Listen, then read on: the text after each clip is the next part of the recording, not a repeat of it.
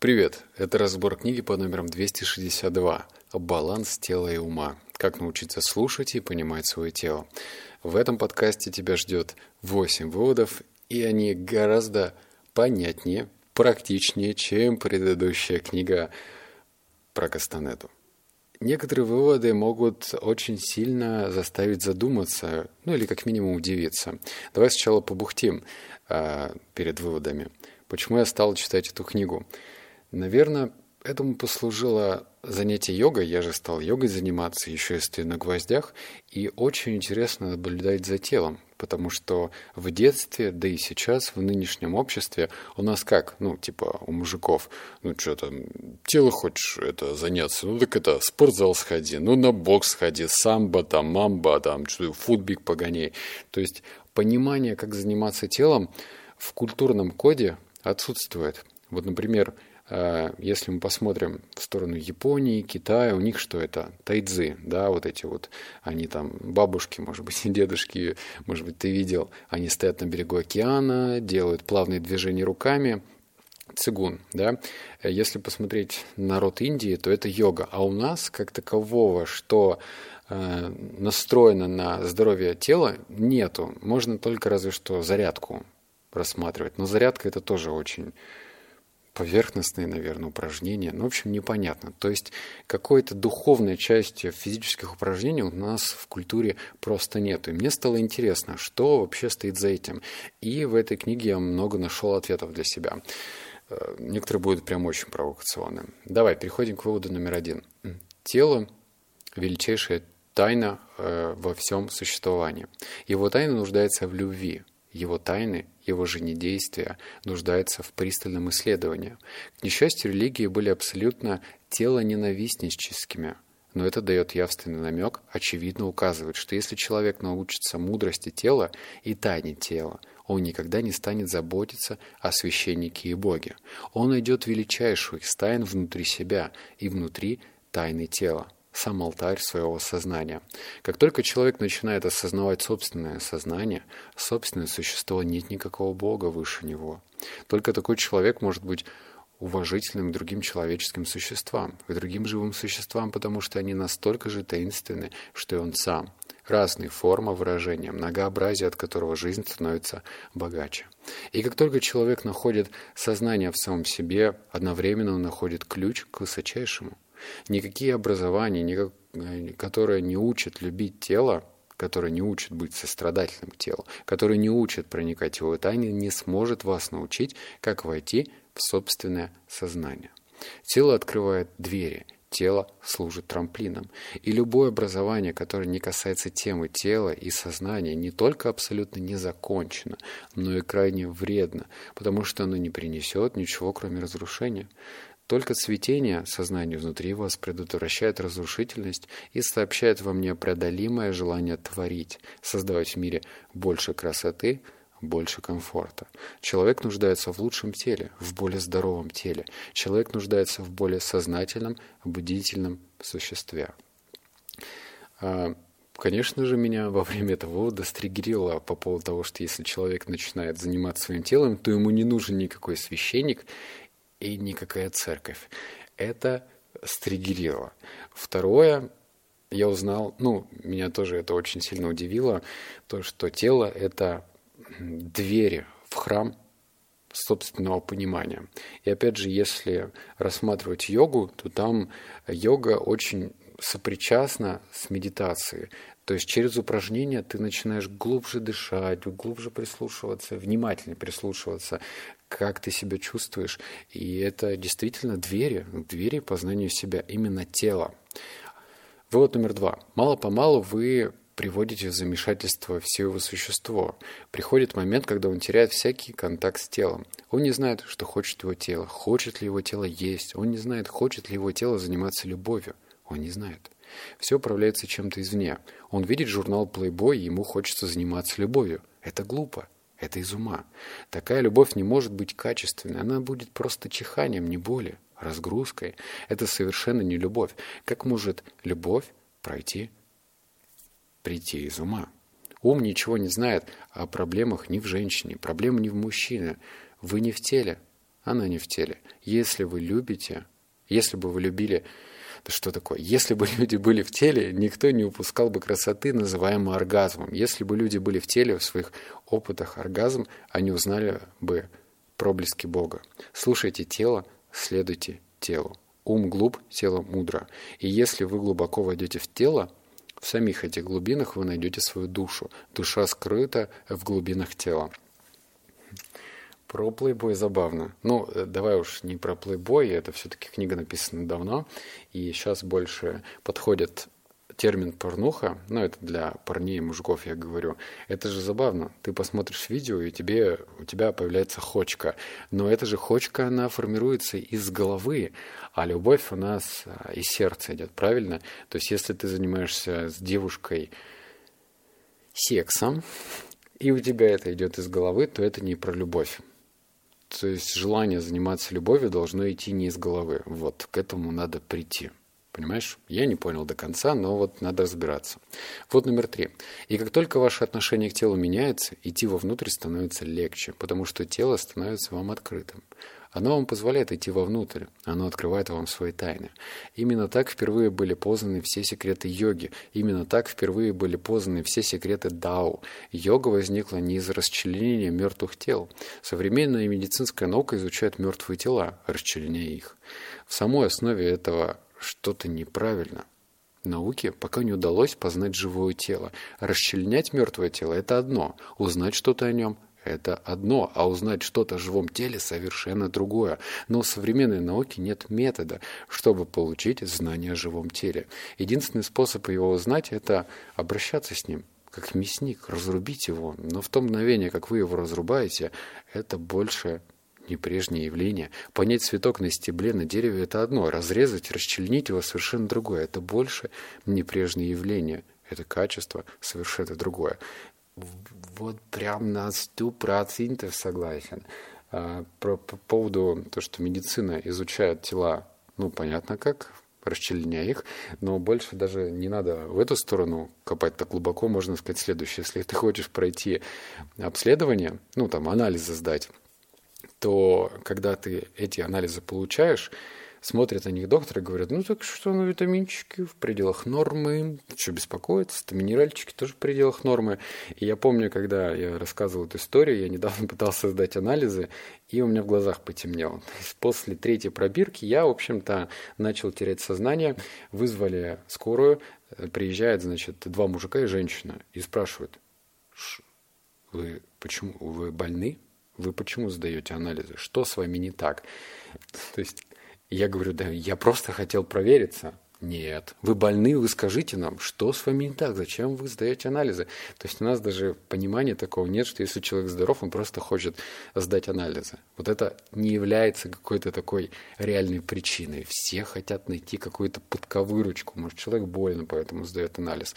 И вот опять же про анализы. Нельзя определить, что вот ну, допусть, ну, допускается это в пределах нормы, и что, что тебе это даст. То есть нужно либо какие-то суперспециалистами общаться, либо, опять же, изучать тело иначе. Иначе, вот как говорит, например, йога. Такое ощущение, что я тебе на йогу там это подбиваю. Я сам только-только начинаю, у меня гибкость вообще ни к черту. Вот номер четыре. Почему выбираем быть несчастными? Вот это, кстати, вот внимание, это прям офигеть, я такого нигде не встречал. Это одна из самых сложных человеческих проблем. Ее следует рассматривать очень глубоко, и она не теоретическая, она касается каждого из вас. Именно так ведет себя каждый. Всегда выбирает неправильное, всегда выбирает печальное, угнетающее, несчастное. Наверное, у этого должны быть глубокие причины, и они есть. Вот первое.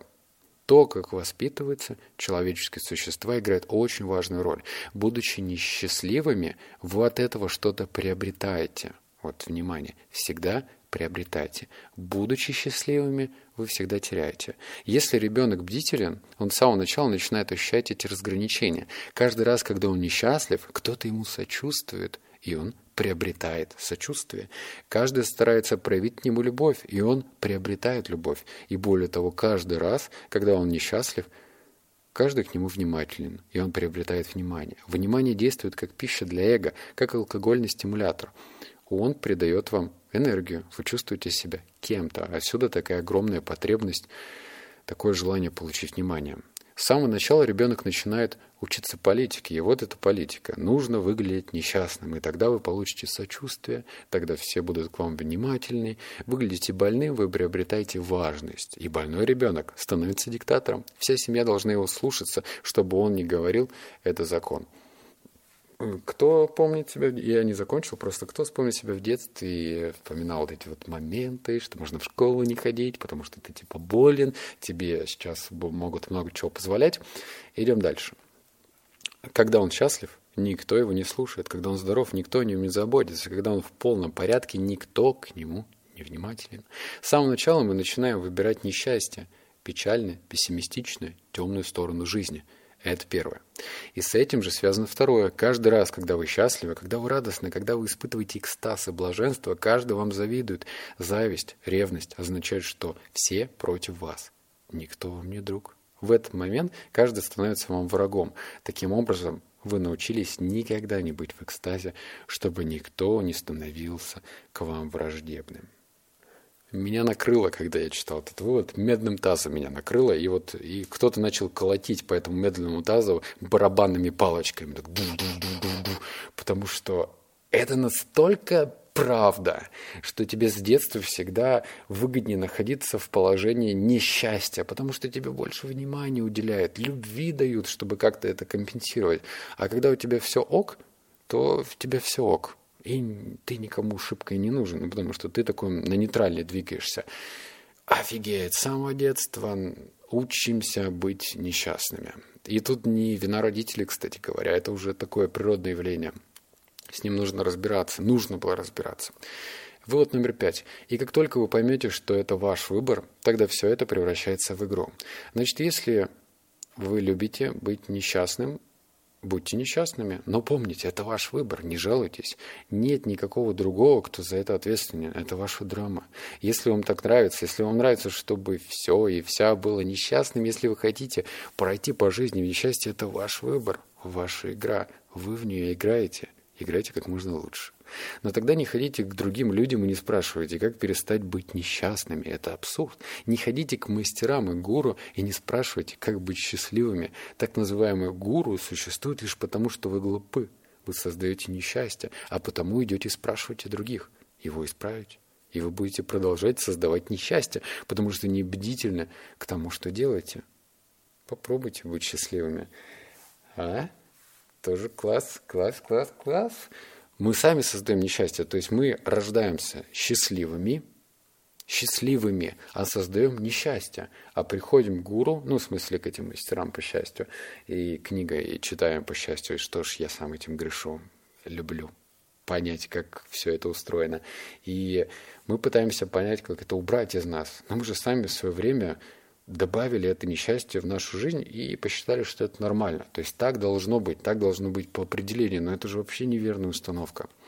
Вывод номер шесть. Быть радостным настолько же естественно, как естественно быть здоровым. Когда вы здоровы, вы не идете к врачу, не спрашиваете, почему я здоров. О здоровье нет надобности ничего спрашивать.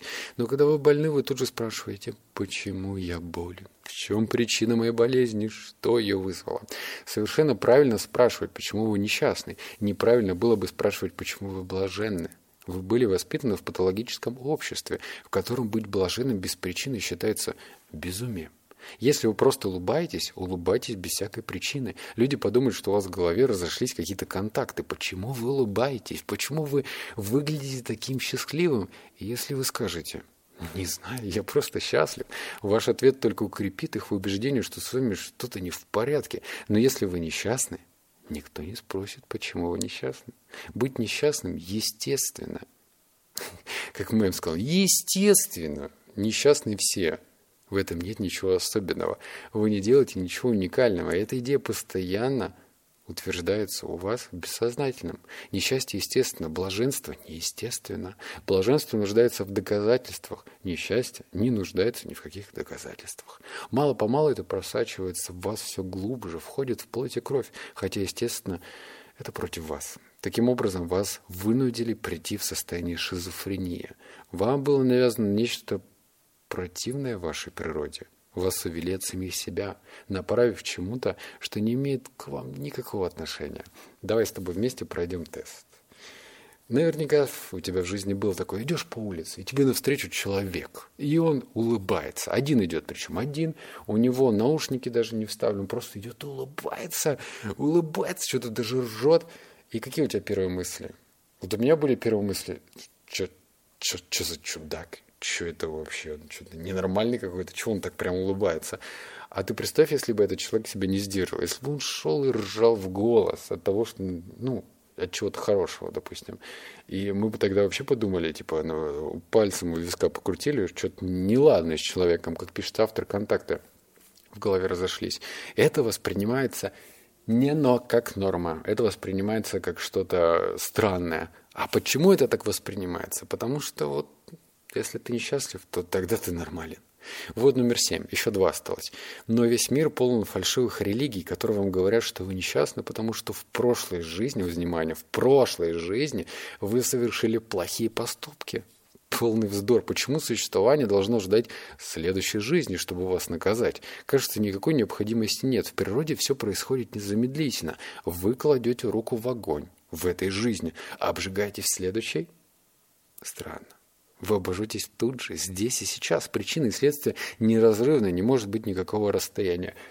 Ой, как это, как это, как это нелогично, да? Скажешь ты, или логично? Что это вообще? А вот мы страдаем, потому что в прошлой жизни мы там накосячили. Как это, как это вообще работает? Если реально ты в прошлой жизни что-то где-то сделал плохое, то почему ты не страдал тогда? Почему ты должен страдать сейчас? Вот есть такая версия, что вот богатые, значит, они наворовали, вот живут, живут, несчастливы такие все в 90-е, да, вот кто там наворовал, наприватизировал, и вот в следующей жизни они будут за свои грехи как бы отвечать. Но почему? Почему в следующей жизни? Почему они сейчас, ты думаешь, они не, не, не отвечают за свои грехи сейчас? На самом деле очень много в голове происходит такого, что никто не видит. Тебе, может быть, кажется, что за фасадом этого успешного успеха, красивых вещей у человека все отлично, но он может быть настолько глубоко печален, он может вообще думать о суициде. Ну вот, с другой стороны, вот тебе прямой пример, тавтология такая. Я не помню, как зовут солиста, бывшего солиста Линкен Парк, Честерфилд, по-моему. Ну, в общем, легендарнейший, крутейший мужик был. У него была семья, по-моему, четверо детей. Легендарная группа. Это, ну, кто будет спорить, что Линкен Парк это какая-то посредственная группа? Это была легендарная группа. Какие-то сумасшедшие концерты, слава, его знали вообще все.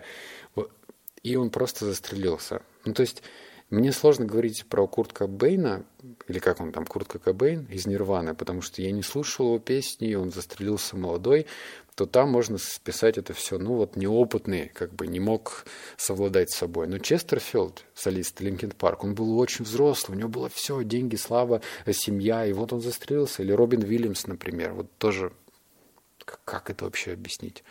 Вот номер восемь. Мужчина потерял глаза, потому что ему внушили ошибочное представление, что мужчина не должен плакать. Если кто-то, даже маленький мальчик, плачет, родители или еще кто-нибудь обязательно скажут, что ты делаешь? Ты что, плакса? Какой вздор. Потому что Бог дал вам, мужчине, женщине, одни и те же слезные железы. Если бы мужчина не должен был плакать, у него не было бы слезных желез. Простая математика. Почему слезные железы существуют в теле мужчины в той же пропорции, что и в теле женщины? Глазам нужны слезы и плач. Если вы можете плакать и рыдать от всего сердца, это действительно красиво.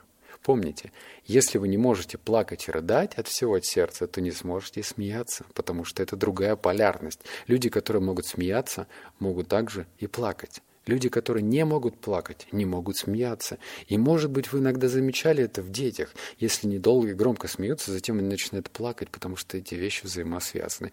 Этот вывод меня тоже сколыхнул по двум причинам. Я уже говорил про это, что вот смотрю со своей женой какой-нибудь фильм плаксивый, и я сдерживаюсь от того, чтобы не пустить слезинку. Я прям сдерживаюсь такой, что же она обо мне подумает? Да нет, уже на самом деле не важно, что подумает, давно знакомый. Но вот это вот во мне еще живет с детства, типа, мужики не плачут. Ну, тогда мне говорили, мальчики не плачут.